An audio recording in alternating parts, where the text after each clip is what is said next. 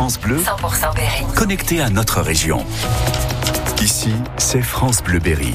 Nous sommes le jeudi 15 février, belle matinée, il est 9h. Le récap de la matinale, Emeline Ferry. On fait d'abord la météo. Beaucoup de nuages, hein, transportant par endroits des poussières venant du Sahara, ce qui donne une couleur particulière au ciel. Il fait très doux, 11 à 13 degrés pour ce matin et jusqu'à 19 cet après-midi. À la une, ce matin, la colère des salariés d'Orange. Ils ne veulent pas revivre le cauchemar qu'a vécu l'entreprise il y a une dizaine d'années avec une vague de suicides. Une trentaine de salariés ont mis fin à leur jour parce qu'ils ne supportaient plus la pression de leur hiérarchie. Alors à Châteauroux, les syndicats tirent la sonnette d'alarme maintenant. Ils étaient une dizaine à manifester hier pour dénoncer les directives contradictoires et le nombre de missions qui augmentent. Alex est technicien Orange depuis une dizaine d'années. Nous, ce qu'on demande, c'est euh, une revalorisation des salaires, un accompagnement à la transformation, une réelle prise en compte de nos désirs d'évolution. Euh, les services de boutique qui sont fermés euh, un à un aujourd'hui, il y a des bruits de couloir dans les ressources humaines sur le fait que Châteauroux est amené à disparaître, des bruits de couloir sur le fait que après les JO, les techniciens seront externalisés, par exemple. Il y a un sentiment de mal-être au national et un sentiment aussi de retour à la période post-suicide. Hein, donc c'est assez inquiétant. À la SNCF, c'est pour réclamer de meilleurs salaires que les contrôleurs se mobilisent. Il y aura donc des perturbations sur les rails dès ce soir et tout le week-end. Un train sur deux en circulation pour les TGV et les intercités. Si le vôtre est supprimé, vous serez intégralement remboursé et vous aurez une réduction sur une prochaine réservation. Deux jours de procès pour un meurtre qui a marqué les esprits à Châteauroux. La mort d'un quinquagénaire en mai 2022, tué à coups de couteau dans la rue de la Poste dans le centre-ville. Une altercation qui a tourné à l'agression violente et ce père de famille qui a donc été tué. Un suspect à la barre aux assises pour ce procès qui va durer deux jours et qui est jugé aux assises de l'Indre. Une concession automobile cambriolée dans l'agglomération de Châteauroux dans la zone Cap Sud à Saint-Maur. Les voleurs se sont introduits sur le site dans la nuit de mardi à hier. Ils sont repartis avec plusieurs batteries de voitures électriques.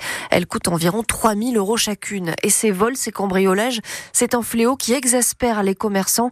Certains ont donc décidé de diffuser carrément les photos et les vidéos des voleurs sur les réseaux sociaux pour tenter de les dissuader, mais c'est une pratique qui est pourtant illégale. Alors, le député de droite, Romain Daubillet, a déposé une proposition de loi pour euh, tenter de dépénaliser cette méthode. Il ne s'agit pas de mettre en place une justice privée, il ne s'agit pas de substituer les réseaux sociaux aux tribunaux ou aux forces de l'ordre. Ma proposition de loi est mesurée, modérée. Je ne reviens pas sur les grands principes de droit à l'image. Je fais une correction très particulière et qui peut permettre de mieux identifier les voleurs et d'aider les forces de l'ordre dans l'enquête. Il assure que la présomption d'innocence ne serait en aucun cas piétinée par cette proposition de loi. On s'approche d'une inscription du droit à l'IVG dans la Constitution. La commission des lois du Sénat ne s'opposera pas à la réforme constitutionnelle voulue par le gouvernement. On va donc, on fait un pas de plus, un pas supplémentaire pour inscrire ce droit dans la Constitution. C'est une bonne chose, une avancée, estime Cindy Dumois, Dubois, la présidente du Conseil départemental des sages-femmes de l'Indre. C'est vraiment une, une avancée majeure pour le droit des femmes en France, hein, quand on voit ce qui peut se passer dans certains pays actuellement. C'est une symbolique vraiment très forte euh, qui a été franchie du coup. C'est des sujets qui sont très complexes, donc euh, le fait de pouvoir l'inscrire dans la Constitution, euh, ça évite des discussions qui pourraient parfois remettre en, en, question ce droit, qui est essentiel pour les femmes pour qu'elles puissent avoir le choix et pouvoir vivre leur vie, leur sexualité de manière plus indépendante, plus épanouie. Elle était notre invitée tout à l'heure. On a parlé aussi avec elle de l'accès à l'IVG dans l'Indre, dans une zone rurale. Le replay de l'interview est sur francebleu.fr. Et puis voilà qui ne va pas apaiser les inquiétudes des syndicats enseignants. La carte scolaire officielle confirme ce qu'ils craignaient dans le Cher. 19 suppressions de postes à la prochaine rentrée. 45 classes vont fermer, 13 ouvriront en parallèle, mais les zones rurales sont les grandes perdantes. Difficile à comprendre quand on sait que le budget de l'éducation nationale augmente de 6,4% pour le premier degré. Alors le député de la majorité, François Cormier-Bouligeon, accompagné des deux sénateurs du département, réclame un moratoire sur les fermetures de classes. Moi, je suis très favorable au dédoublement des classes dans les REP et REP+.